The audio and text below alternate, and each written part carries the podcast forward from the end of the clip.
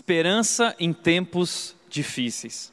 Esse é o tema da série de mensagens que nós começamos na semana passada, uma série baseada no livro de Ruth, que se encontra lá no Antigo Testamento. E esse tema é tão oportuno para o momento que nós estamos vivendo. Estamos passando por um tempo difícil, tempo de incertezas, tempo de dúvidas sobre o que vai acontecer no futuro e tempo para muitos de crise.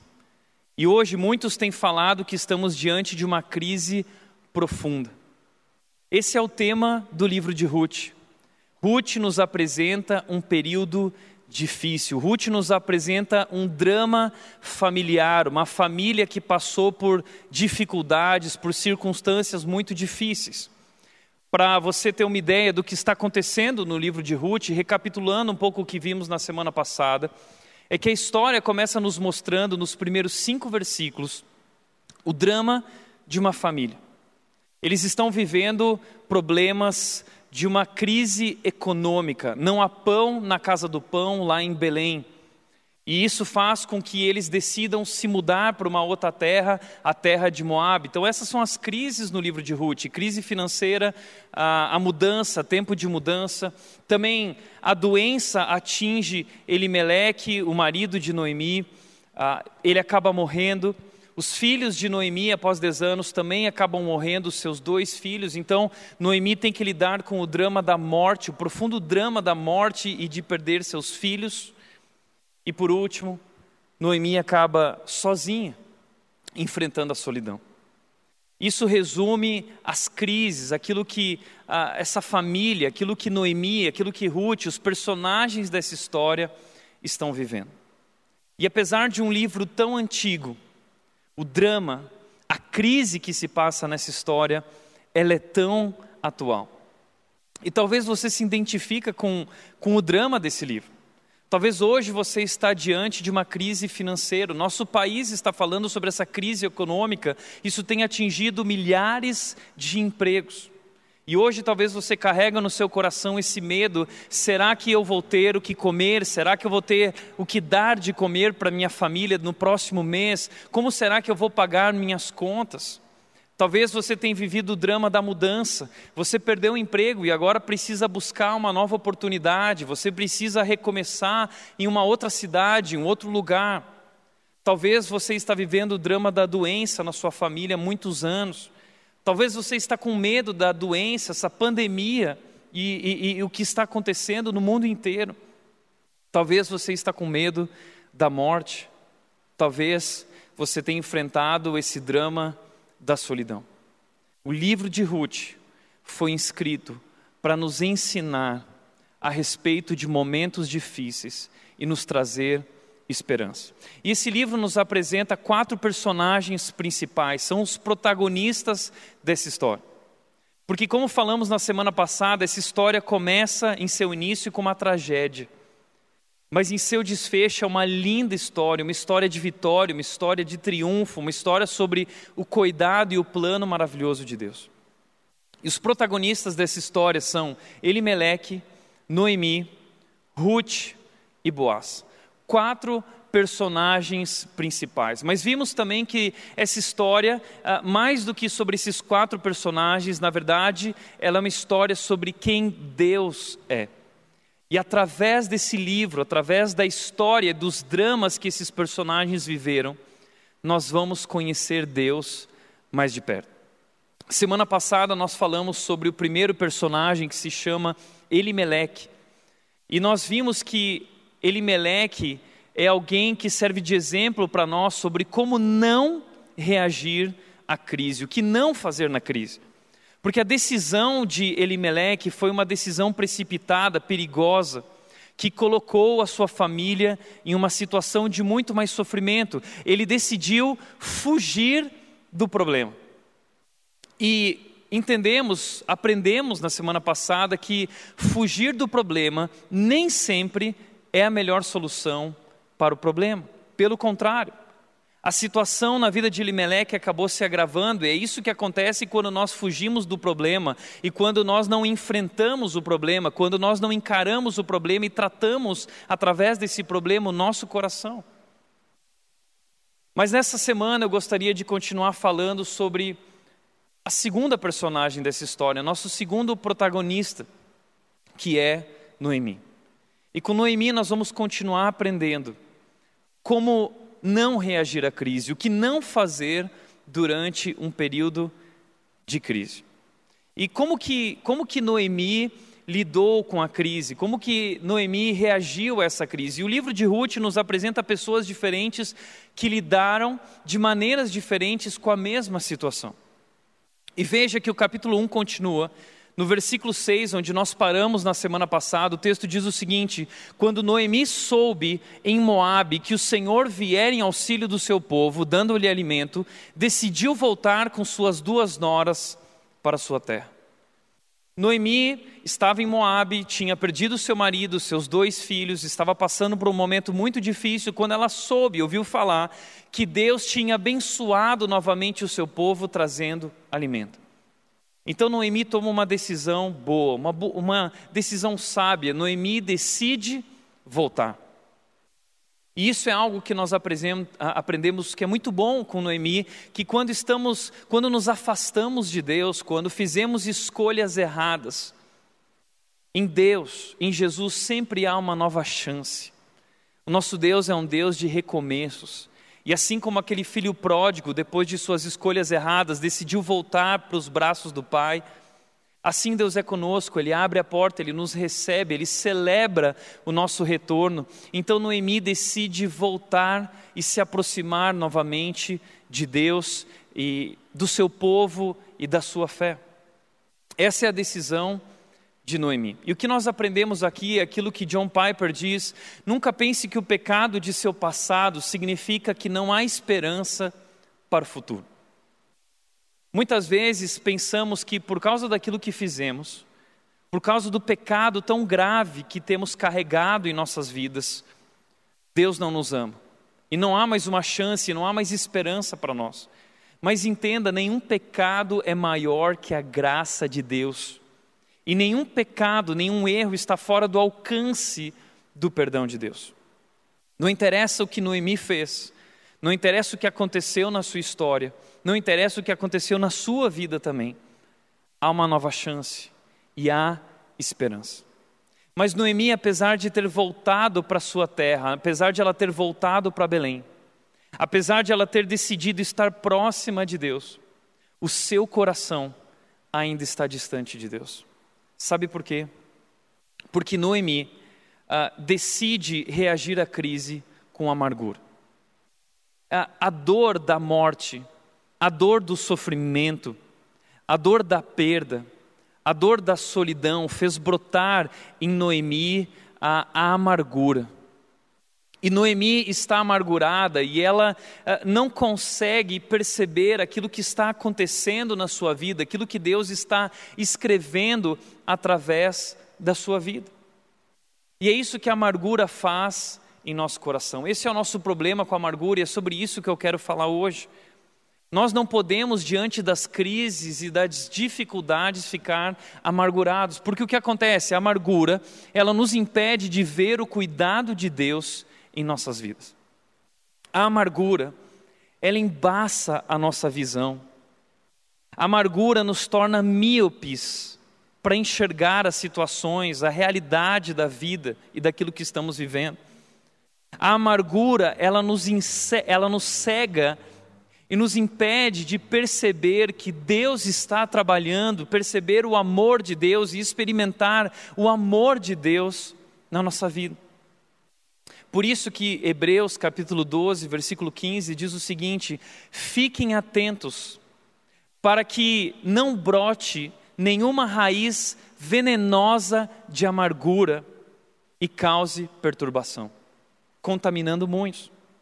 Então, esse texto mostra para nós que a amargura é tão perigosa porque ela é extremamente venenosa. E quando essa raiz de amargura brota em nosso coração, ela vai nos dominando, ela toma conta de tudo em nossa vida e do nosso coração. ela causa perturbação, diz o texto. Ela nos perturba, nos tira do foco e contamina as pessoas ao nosso redor. Mas Noemi acabou se entregando a essa amargura. E ao fazer isso, ela se torna cega. Ela não é capaz de ver o cuidado de Deus na sua vida. E o que eu quero dizer para você é que nós estamos passando por um tempo difícil, mas Deus continua sendo Deus. Deus continua soberano, no controle de nossas vidas e da história, governando os céus e a terra, e nossas vidas estão em Suas mãos. E Deus continua sendo bom, e Deus continua agindo, ainda que de forma invisível aos nossos olhos, ainda que de forma é, silenciosa, ainda que a gente não perceba. Deus está trabalhando por mim e por você.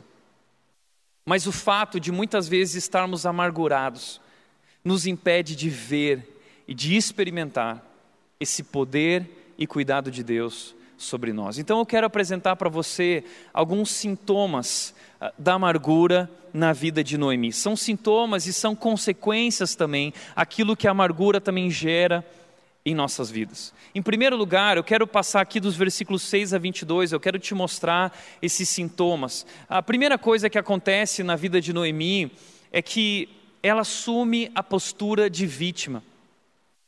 O primeiro sintoma da amargura é se fazer de vítima. Veja o versículo 20, diz o seguinte: ah, quando Noemi voltou para Belém, as mulheres da cidade reconheceram ela e disseram: Veja, não é Noemi que está chegando aqui, e aí, quando elas chamam Noemi, Noemi se volta para elas e diz o seguinte: Não me chamem de Noemi, respondeu ela, chamem-me de Mara, pois o Todo-Poderoso tornou a minha vida muito amarga. Olha que interessante, o nome de Noemi significa doçura. Noemi significa doce, doçura.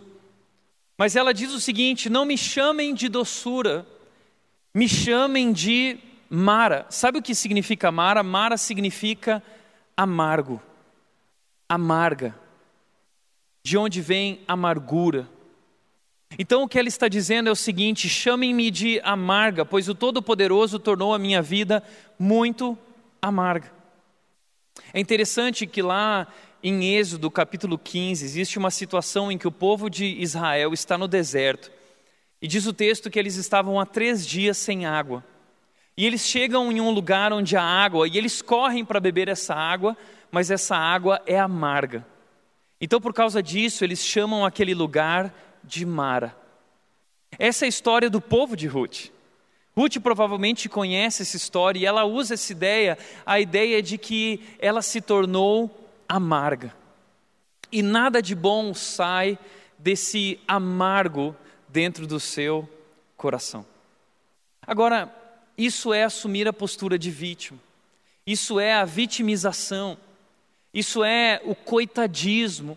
Quando nós nos colocamos nessa situação de, puxa, veja o que eu estou vivendo, ninguém vive o que eu estou vivendo, eu estou sozinha nessa, ai de mim, ó céus, ó vida, nós assumimos essa postura de vítima e não assumimos a responsabilidade de reagir da maneira correta àquilo que está acontecendo em nossas vidas. E tornar-se amarga, ou continuar como doce ou na doçura, é uma, é uma decisão do nosso coração. Veja o que disse Henry Noen quando ele disse: Algumas pessoas tornam-se ásperas à medida que envelhecem, outras envelhecem alegremente. Pessoas que passam pela mesma situação, algumas se tornam ásperas e amargas, outras se tornam alegres. Isso não significa que a vida daqueles que se tornam ásperos e amargos tenha sido mais dura do que daqueles que se tornam alegres. Significa que foram feitas diferentes escolhas, escolhas interiores, escolhas do coração. Primeiro sintoma da amargura na vida de Noemi foi uh, fazer a escolha ah, por entregar-se à dor e ao sofrimento e mergulhar na amargura. Segundo sintoma na vida de Noemi foi distorcer a realidade. Ela continua dizendo o seguinte, no versículo 21, a parte A, ela diz: Cheia eu parti, mas o Senhor me trouxe de volta vazia. Noemi, ela está é, colocando para fora toda a sua decepção com Deus. E ele está reclamando e dizendo: Puxa, é, veja, Noemi voltou para Belém, mas o seu coração ainda está distante de Deus. E ela diz o seguinte: Eu parti cheia, eu tinha tudo, mas agora eu voltei completamente vazia. E isso é distorcer a realidade, porque Noemi não partiu cheia. Eles partiram porque eles estavam passando por um tempo de crise, um tempo difícil. Mas sim, ela ainda tinha seu marido, ela tinha seus filhos. Mas a decisão errada, a escolha errada daquela família os colocou diante de um sofrimento muito maior. Então, quando ela volta, ela diz: Agora eu voltei vazia. Mas isso também não é verdade, porque Noemi não volta vazia.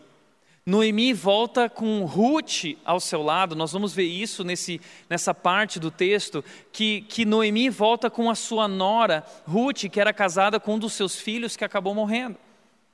E lá no final do livro de Ruth, nós vamos descobrir que Ruth vai ser muito melhor, diz o texto bíblico, diz muito melhor do que sete filhos para Noemi.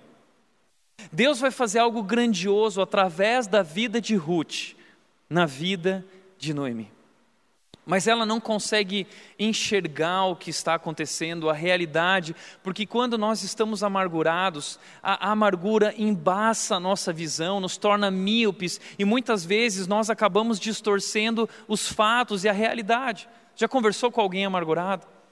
Já conversou com alguém que se entregou à depressão ou se entregou ao sofrimento e como essa pessoa ela usa a lente do pessimismo? E ela não consegue enxergar nada de bom na sua vida. Essa é a visão que Noemi tem de tudo aquilo que está acontecendo na vida dela. Ela não é capaz de ver o cuidado de Deus na sua vida. Por isso, o terceiro sintoma na vida de Noemi ah, é o seguinte: focar nas circunstâncias. O versículo 21, a parte B, continua dizendo: Por que me chamar de Noemi se o Todo-Poderoso trouxe calamidade sobre mim? Ele só trouxe calamidade. Deus só trouxe problema na minha vida. Deus não me ajudou. Deus piorou a minha situação. Para mim, Deus só trouxe problemas. O grande problema de Noemi é que ela foca circunstâncias. E por focar nas circunstâncias, ela não é capaz de enxergar o que Deus está fazendo na vida dela. E é isso que acontece com a gente quando a gente coloca o nosso foco nas circunstâncias e não em Deus.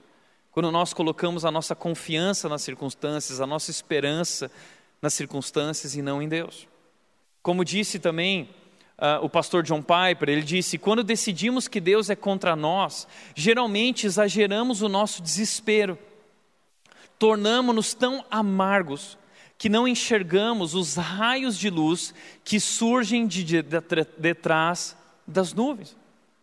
Nós, uh, quando assumimos essa postura da amargura, nós costumamos uh, exagerar e nós colocamos os nossos olhos apenas nos problemas. E isso nos impede de ver os raios de luz que muitas vezes estão surgindo por detrás das nuvens. E o capítulo 1 do livro de Ruth, dos versículos 6 a 22, vai nos trazer alguns raios de luz. Eu quero mostrar para você quais são esses raios de luz no meio da tempestade, no meio da crise, eh, por trás das nuvens. Três raios de luz ou providências de Deus na vida de Noemi. O primeiro raio de luz é a bênção de Deus no versículo 6. O texto começa dizendo que Noemi soube que em Moabe o Senhor havia abençoado o seu povo. Ela soube lá em Moabe que Deus tinha abençoado Belém novamente, dando-lhe boas colheitas. Isso significa o quê? Que Deus agora abençoou Israel. Deus abençoou a sua terra. Isso significa uma nova chance. Isso significa uma nova oportunidade. Significa que é momento de voltar e recomeçar. Essa é a providência de Deus. Deus permite que, que Noemi recomece e possa construir uma nova história, uma história linda. Mas Noemi não é capaz de perceber isso. Mesmo que bênçãos estejam acontecendo, ela não enxerga as bênçãos de Deus, porque ela tem os olhos dela fixados nas circunstâncias e nos problemas. E muitas vezes nós somos assim também.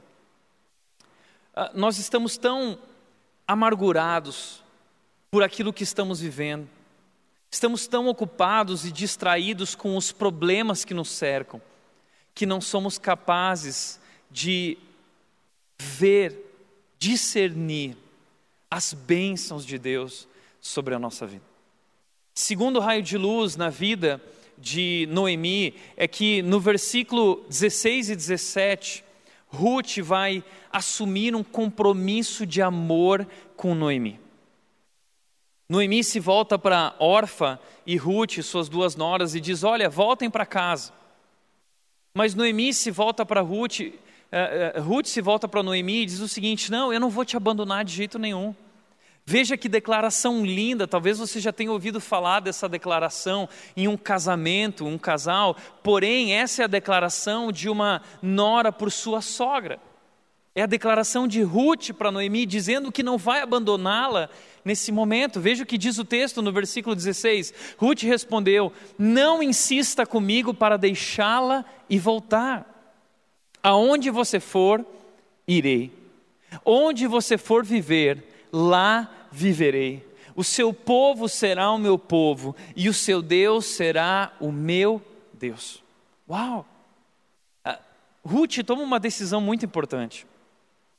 Ruth não vai apenas mudar de país, não é apenas uma mudança geográfica, é uma mudança de coração, é uma mudança de fé, porque naquela época ah, existiam deuses, falsos deuses em cada região, e abandonar aquela, viver naquela região significava adorar aquele Deus.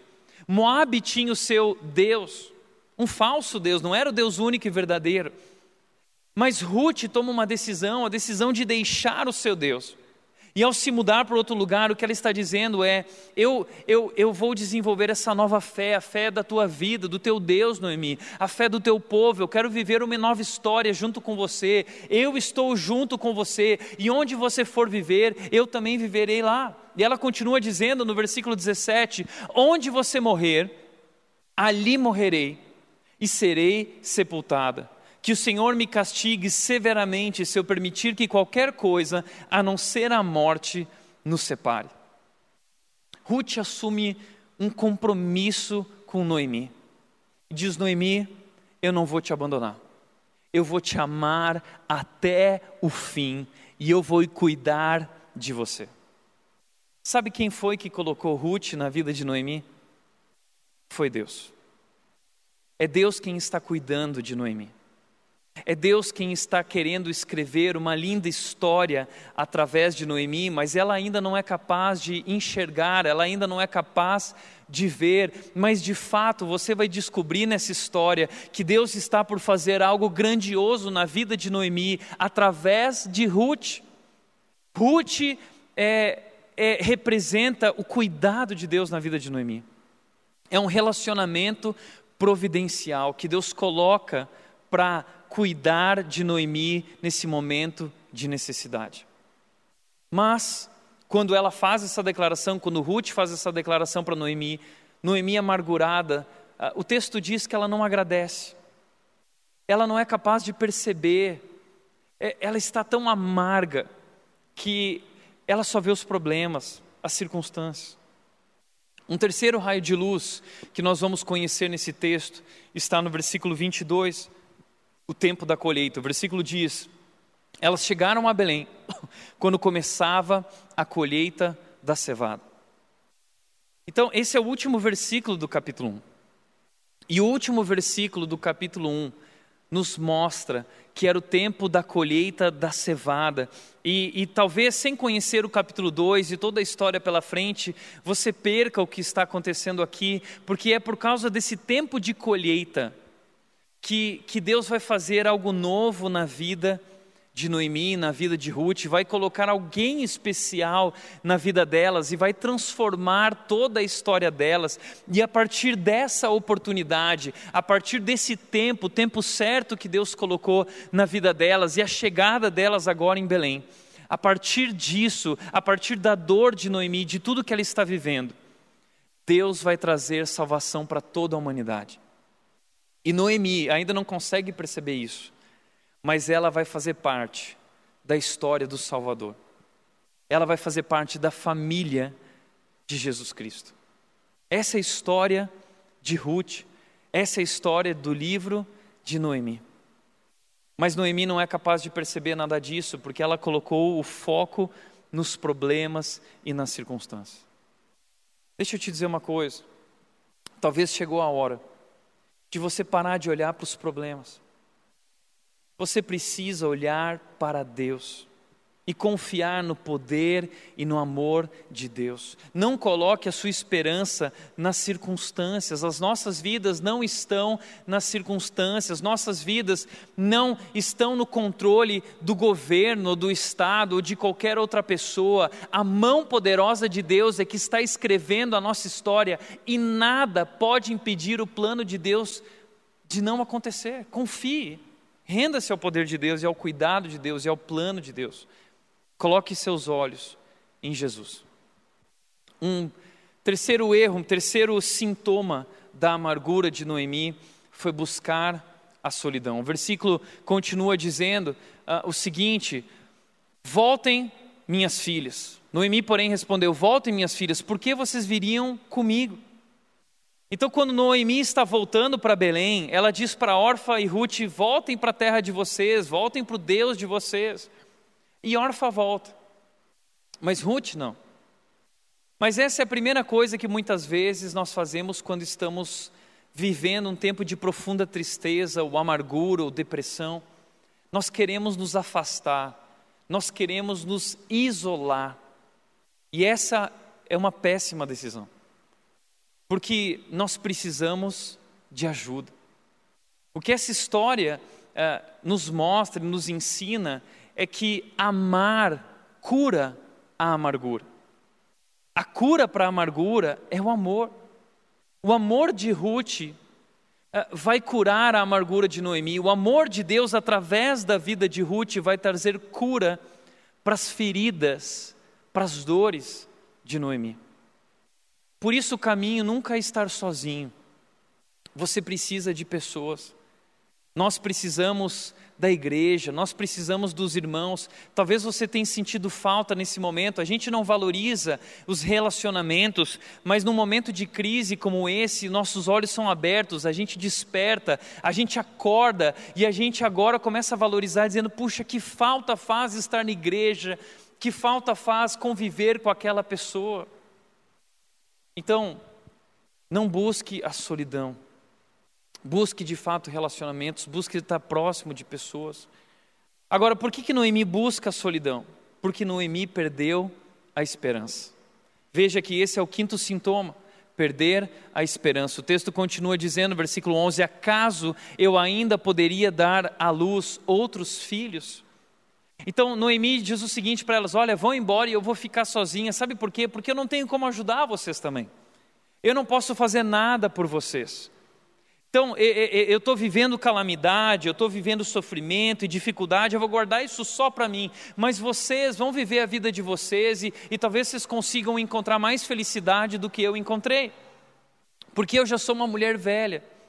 E eu já não tenho mais filhos para que eu possa dar a vocês e vocês possam se casar com eles. Uma das coisas que nós precisamos aprender sobre o Antigo Testamento é que existia uma lei, a, a lei do levirato, que garantia que se a mulher perdesse o seu marido, a, a família do seu marido, ela poderia se casar com um filho mais novo, com outro filho, que poderia garantir que sua descendência é, continuasse e, e tivesse um legado familiar. A questão é que Noemi não tem mais filhos. E ela diz o seguinte: Eu já sou mais tão velha, eu não posso mais ter filhos, e ainda que eu tivesse, vocês esperariam até eles crescerem. Noemi perde a esperança. Agora, o que Noemi não está entendendo é que Deus é realmente poderoso. Ela, ela, ela fala que Deus é poderoso no capítulo 1, mas ela não entende de fato que esse Deus poderoso, ele pode fazer milagres. E, e, e, esse Deus poderoso, ele pode agir através de situações que ela não é capaz de imaginar. Lembra o que diz Efésios 3:20? Deus é capaz de fazer infinitamente mais do que tudo que somos capazes de pensar ou imaginar. Deus poderia fazer mais, Deus poderia suprir a vida de Ruth, a vida de Orfa de outras maneiras que ela não era capaz de imaginar. Mas o problema é que o fato de Noemi estar amargurada, ela não é capaz de ver. Isso traz problemas para a vida dela, porque ela desiste, ela perde a fé, e ela perde a esperança, e para ela chegou o fim. Para ela acabou, para ela a história acabou e não tem mais o que acontecer dali para frente. Ela já aceitou, ela já, já entendeu, ela já se sente derrotada.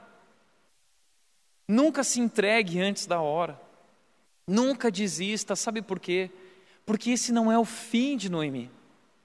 Noemi se entregou à desesperança, porque ela acha que chegou o fim, mas não chegou o fim. O que nós vamos aprender nessa história é que na verdade esse é um novo começo.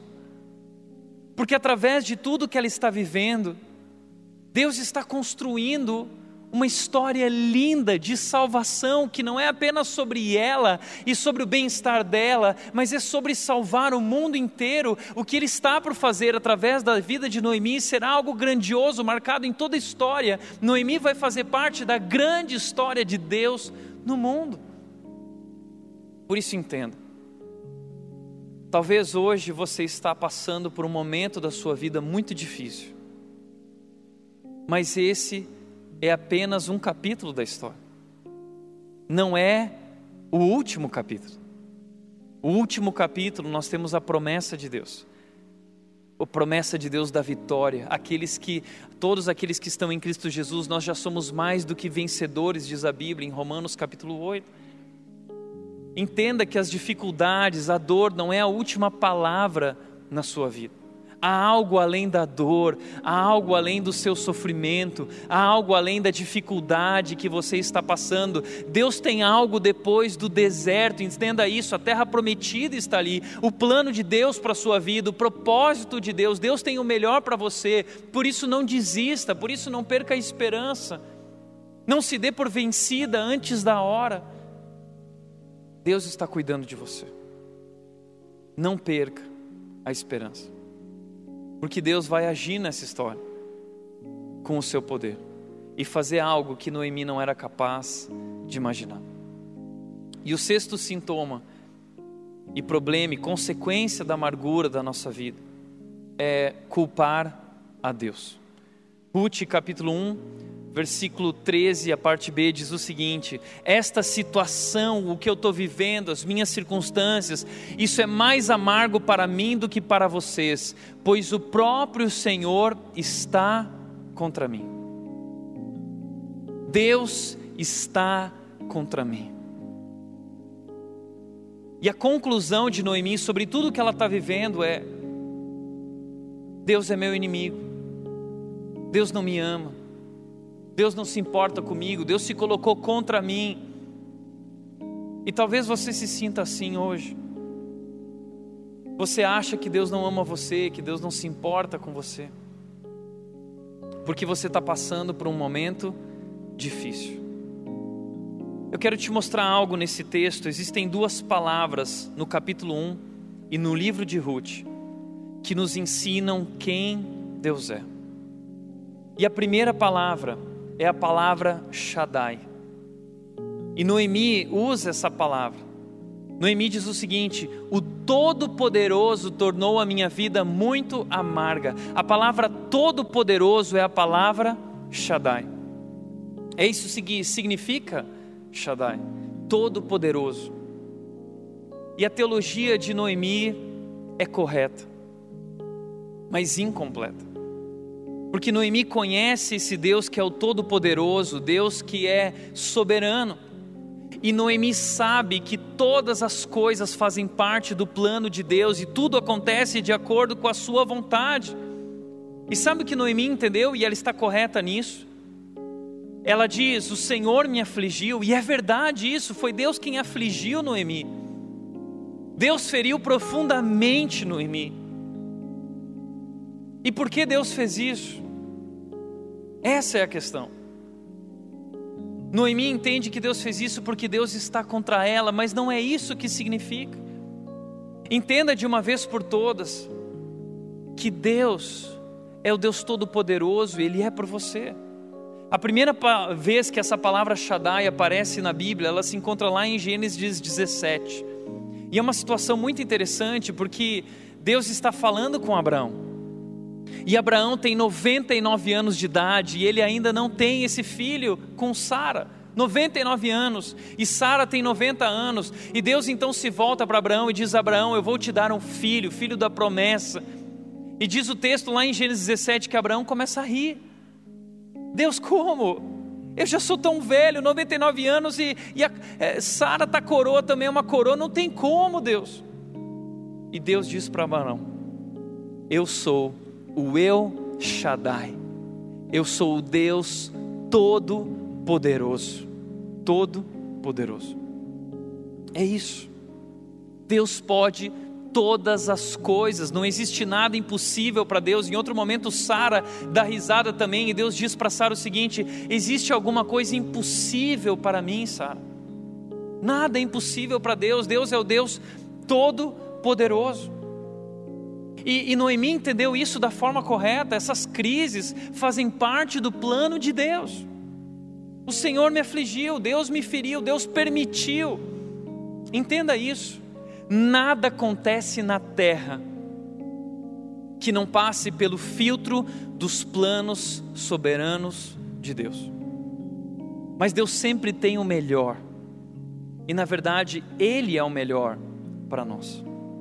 E é isso que, que Deus quer ensinar para Noemi. Mas antes eu queria te dizer uma coisa: infelizmente existe no nosso meio evangélico uma teologia incorreta de que o sofrimento não faz parte da vida cristã. E se você está sofrendo é porque você pecou ou porque você não tem fé. Porque essa teologia da prosperidade que diz que se você tiver fé, ou que se você der dinheiro, que se você viver uma vida correta, você vai ser muito abençoado. E não é isso que significa, isso é a teologia da Xuxa. Tudo que eu quiser, o cara lá de cima vai me dar. Infelizmente, isso tem destruído a nossa vida cristã, porque não é assim que Deus age. O fato de sermos cristãos não nos isenta do sofrimento, não nos blinda das dificuldades. Pelo contrário, sabe por quê? Porque Deus usa o sofrimento. É uma, o sofrimento e a dor são uma ferramenta nas mãos de Deus. Então, sim, a crise faz parte, Deus permite tudo que nós estamos vivendo, e isso passou pelo filtro do plano da soberania de Deus. Agora, existe uma segunda coisa: a teologia de Noemi é correta, mas ela é incompleta. Por quê? Porque Noemi precisa entender o Hesed de Deus. Essa é uma segunda palavra nesse capítulo e uma palavra importante nesse livro que define esse livro. Esse livro é um livro sobre o resto de Deus. O que é o resto de Deus? O resto de Deus é o seu amor constante. Hesed é uma das palavras que mais aparece no Antigo Testamento. Essa palavra significa amor leal. Ela é traduzida de diversas formas no Antigo Testamento. Horas ela é traduzida como misericórdia, ora ela é traduzida como bondade, ora ela é traduzida como amor, amor leal. A ideia aqui é amor constante. Deus não é só o Deus todo-poderoso, Deus é o Deus todo cuidadoso. Deus é todo amor, Deus é todo bondoso. Nós precisamos resgatar essa visão de um Deus que é tão bondoso quanto poderoso.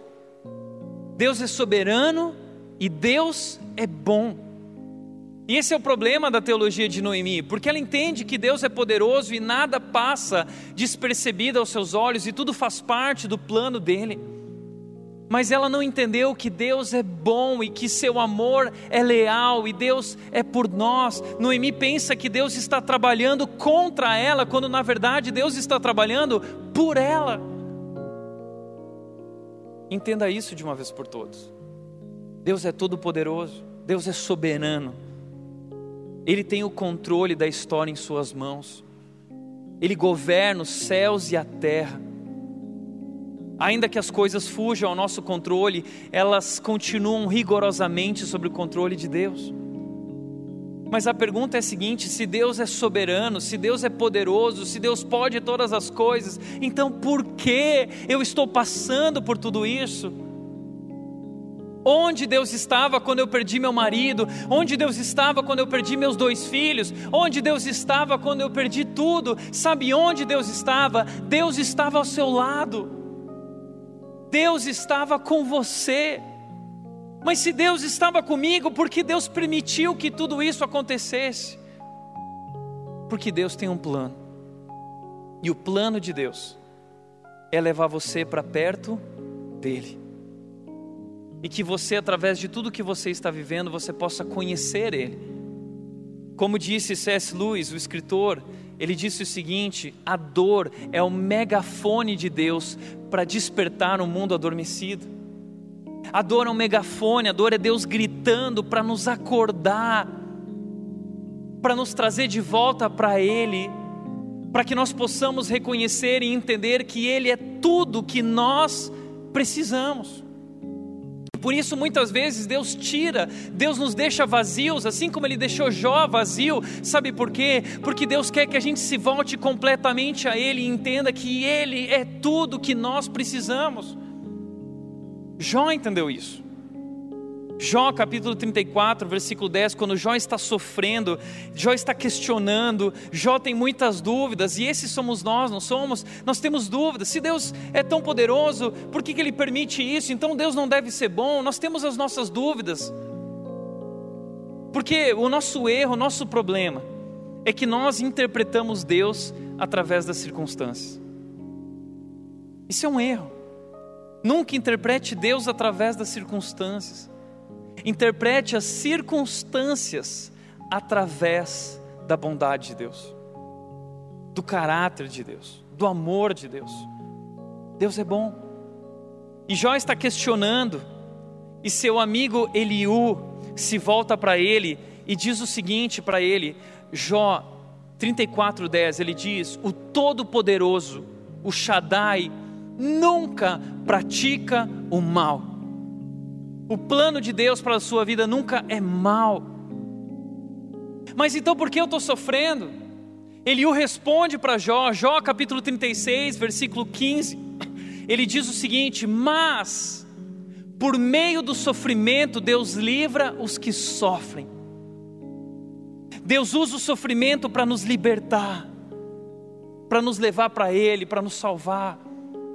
E ele continua dizendo: e por meio da adversidade, Deus obtém a sua atenção.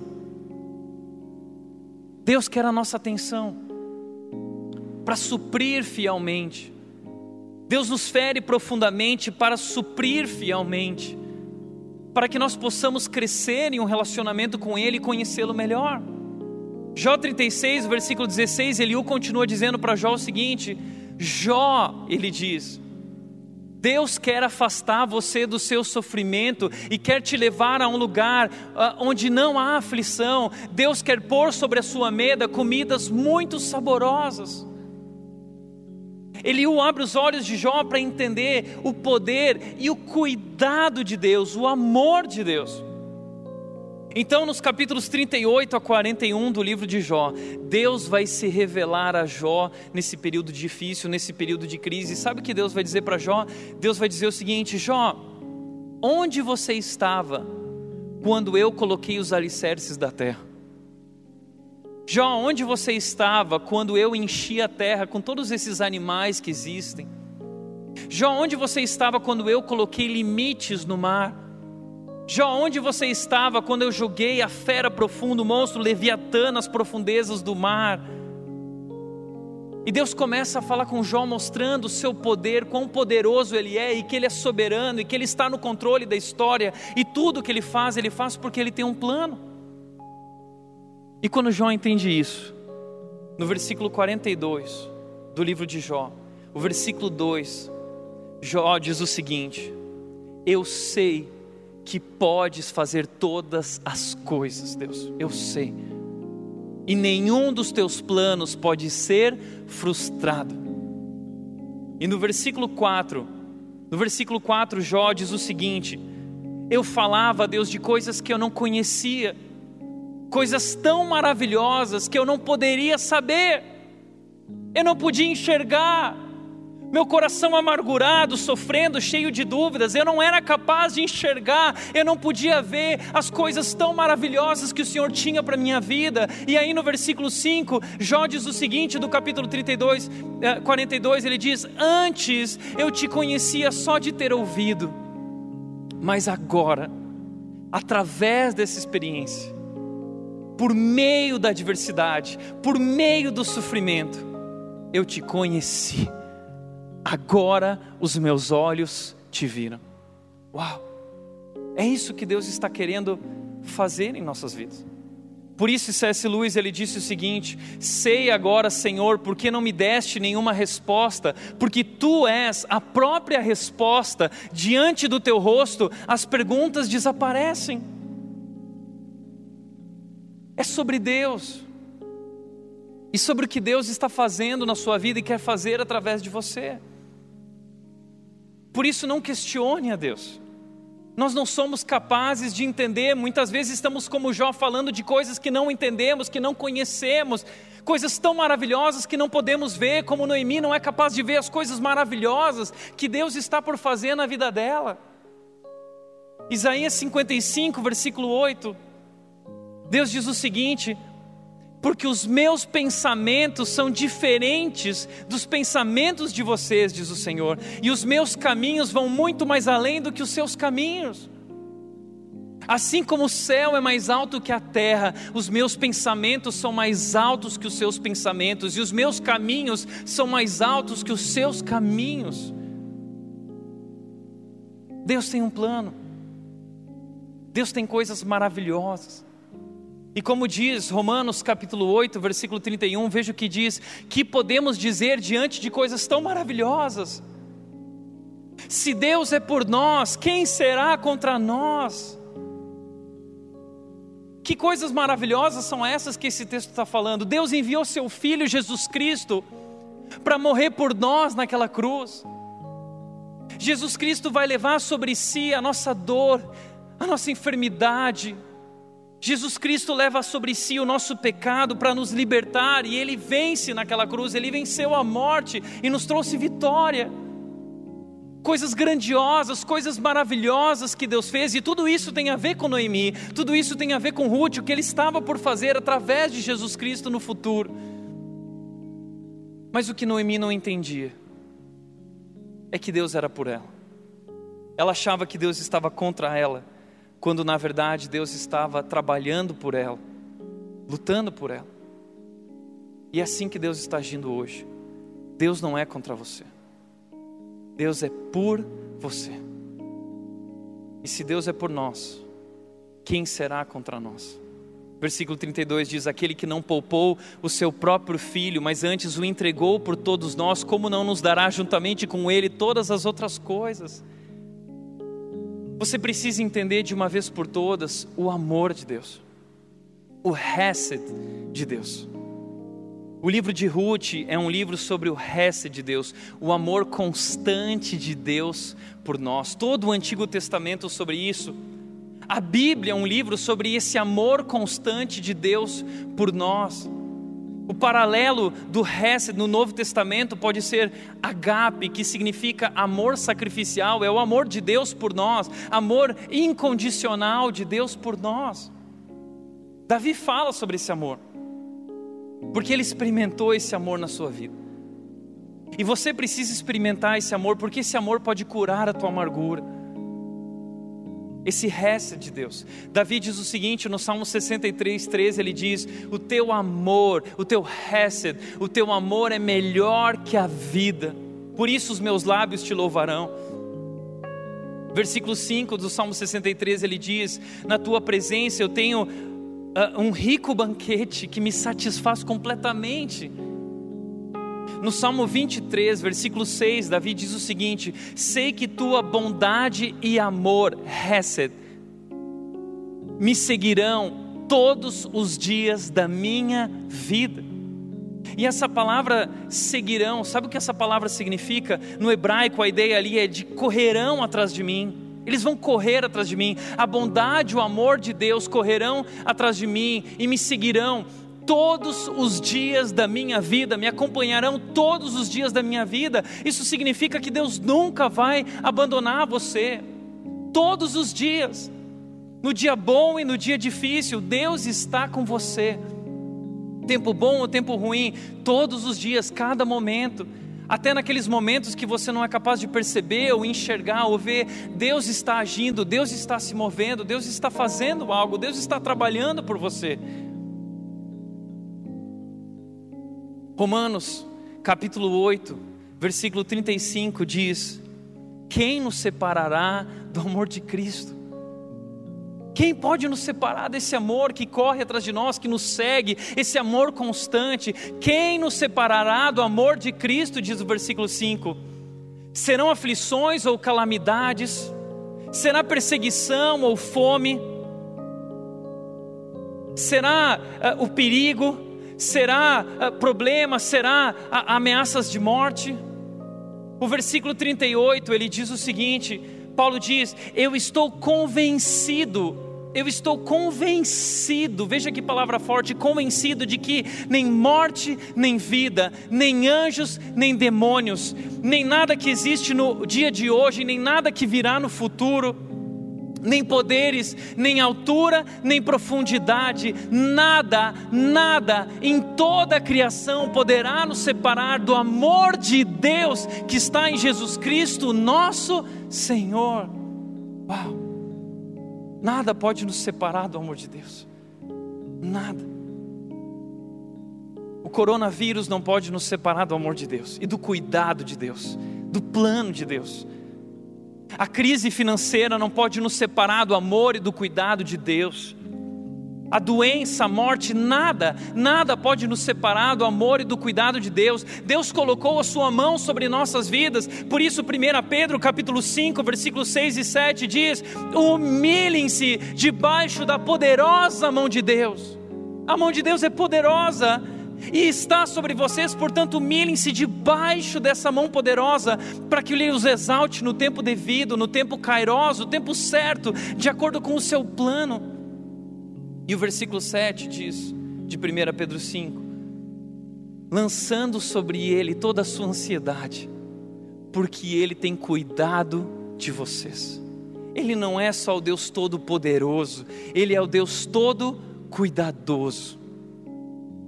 Por isso Paulo também diz lá em 1 em 2 Timóteo, capítulo 1, versículo 12, Paulo ele diz o seguinte para Timóteo num período de crise, Timóteo quer desistir, Timóteo perdeu a esperança, Timóteo acha que é o fim. E aí Paulo vira para Timóteo e diz o, Timóteo, o seguinte: Timóteo, eu sei em quem eu tenho crido, eu conheço aquele na, em quem eu creio, e ele é poderoso para guardar aquilo que ele me confiou. E no versículo 13, Paulo diz: apegue-se com fé e amor a Jesus Cristo. Esse é o meu desafio para você, hoje, nesse momento difícil, nesse tempo de crise. Apegue-se com fé e amor a Jesus Cristo. Romanos 5,8 diz que Deus prova o seu amor por nós pelo fato de Cristo ter morrido por nós quando éramos pecadores João 3,16 diz: Porque Deus amou tanto, tanto, tanto, tanto mundo, que Ele enviou Seu único Filho para morrer por nós, para que todo aquele que nele crê não morra, mas tenha vida eterna.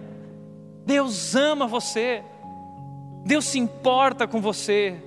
Deus conhece a tua dor e é por isso que Ele mesmo subiu naquela cruz para te trazer vida, para te trazer vitória sobre a morte. E Ele tem um novo futuro garantido, reservado para nós. E a promessa dele sobre nossas vidas é que Ele está cuidando de nós, Ele está nos guiando.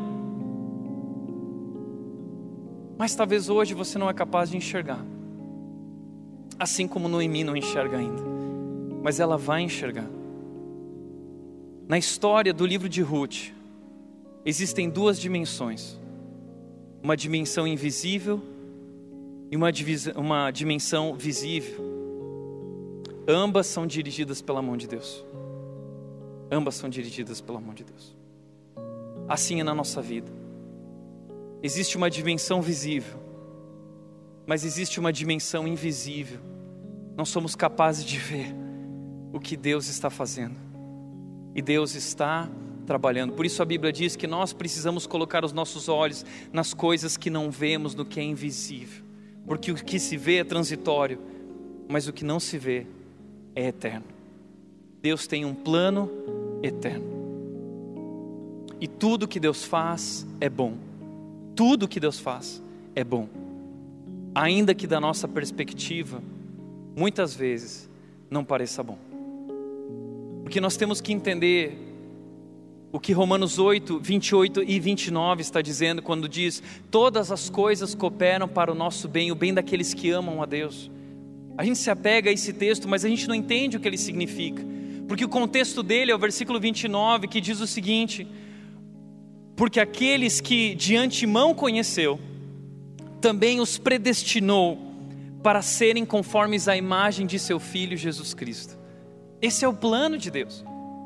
E Deus faz todas as coisas cooperarem para esse bem, para esse propósito. Qual é o propósito? Nos tornar parecido com Ele. E é por isso que Ele nos chama para perto dele, para conhecê-lo. Porque à medida que nós conhecemos a Deus, nós nos tornamos como Deus. À medida que conhecemos Jesus, nos tornamos como Jesus. Por isso Deus tem feito, por isso Deus permite. Porque Deus tem um plano maravilhoso, coisas tão maravilhosas. E nós não podemos esquecer que Deus é soberano e Deus é bom. Deus é soberano e Deus é bom. Ele é todo poderoso e ele é todo cuidadoso.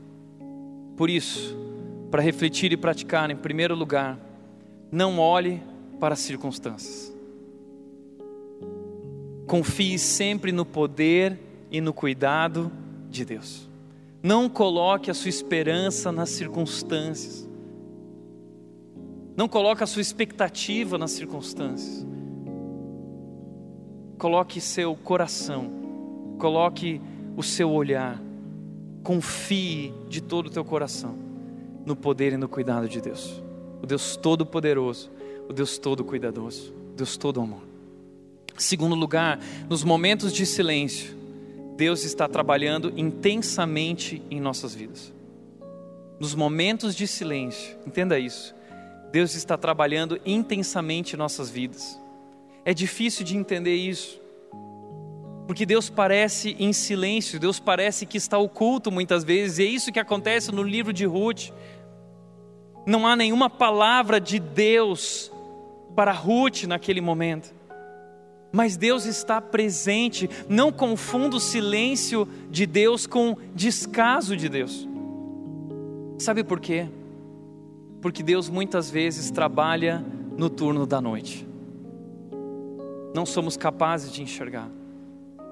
O Salmo 121, versículo 4 diz: Aquele que guarda Israel não dorme nem cochila. Aquele que guarda você não dorme, ele não cochila. E ainda que pareça que Ele está distante, ainda que pareça que Ele não te vê, Deus está vendo você, Deus sabe o que você tem vivido, Deus conhece a sua dor, Deus inclina o seu ouvido para ouvir a sua oração, Deus sabe o que você está vivendo e Deus sofre junto com você. E Ele não cochila nem dorme, sabe por quê? Porque Deus está trabalhando intensamente na sua vida. E talvez hoje você ainda não é capaz de ver, mas um dia você vai poder dizer, como Jó: Antes eu falava do que eu não conhecia, coisas tão maravilhosas que eu não podia entender. Antes eu te conhecia só de ouvir falar, mas agora os meus olhos te veem. Deus preparou coisas maravilhosas para você e para o seu futuro. Terceiro e último lugar, não desista e nunca perca a esperança. Lembre-se quem é que luta por você. Não desista, não perca a esperança. Lembra que Deus é por você. Deus está com você. Eu lembro que quando eu era adolescente, eu vivi inúmeras crises, tempos difíceis, incertezas, e eu sofria, eu chorava. E eu lembro que nesses momentos eu buscava Deus. E eu buscava Deus de duas formas, muitas vezes na palavra ou através de um livro.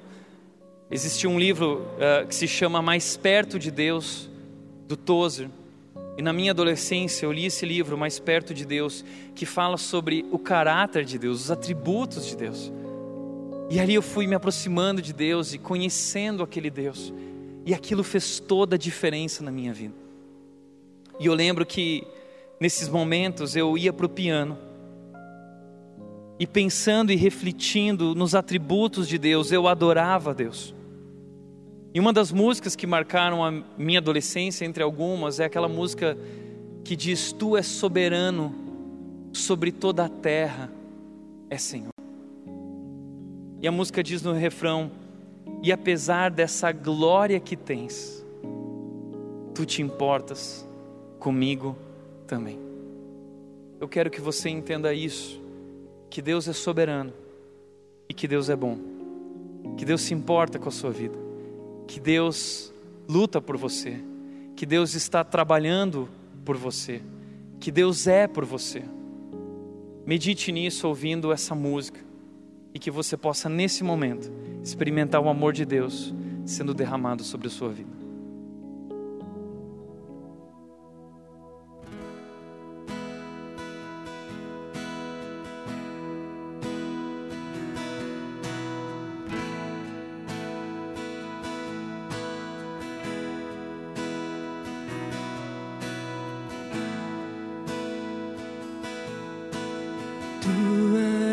Soberano sobre a terra, sobre os céus, tu és Senhor absoluto. Tudo que existe acontece, tu sabes muito bem, tu és tremendo. apesar dessa glória que tens, tu te importas comigo também. E esse amor tão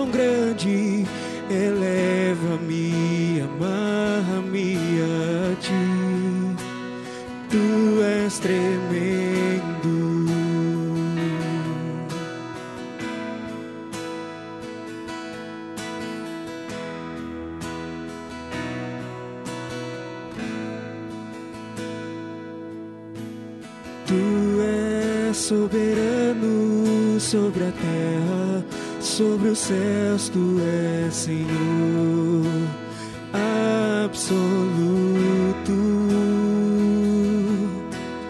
Tudo que existe acontece, tu sabes muito bem, tu és tremendo.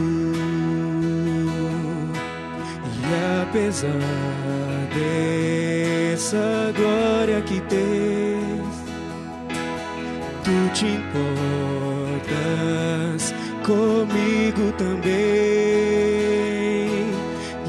esse amor tão grande eleva-me, amarra-me a ti. Tu és tremendo e apesar essa glória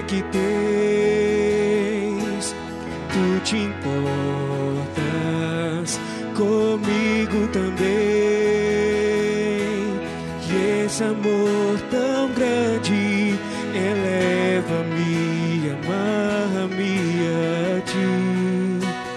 Tu és tremendo. Tu és tremendo. Vamos orar? Pai, nós queremos te agradecer, Deus, porque apesar dessa glória que tu tens, tu te importa conosco também. Queremos te agradecer, Deus, porque tu és um Deus tão grande, tão poderoso, tão soberano, Deus criador dos céus e da terra. E ainda assim, o Senhor é um Deus que se importa conosco. És um Deus de perto, és um Deus todo cuidadoso, um Deus todo amoroso. E reconhecemos, Deus, que teu cuidado e amor está sobre nós. Por isso que nós hoje queremos declarar, Deus, é, a nossa fé e amor por Cristo Jesus. Nós confiamos em Ti, Deus, e entregamos nossas vidas em Tuas mãos. Em nome de Jesus. Amém. Eu espero que Deus tenha falado com você através do nosso culto de hoje e que essas duas verdades, Deus é soberano e Deus é bom, possam encorajar você e inspirar você nesse momento difícil. Deus abençoe a sua vida e até o nosso próximo encontro.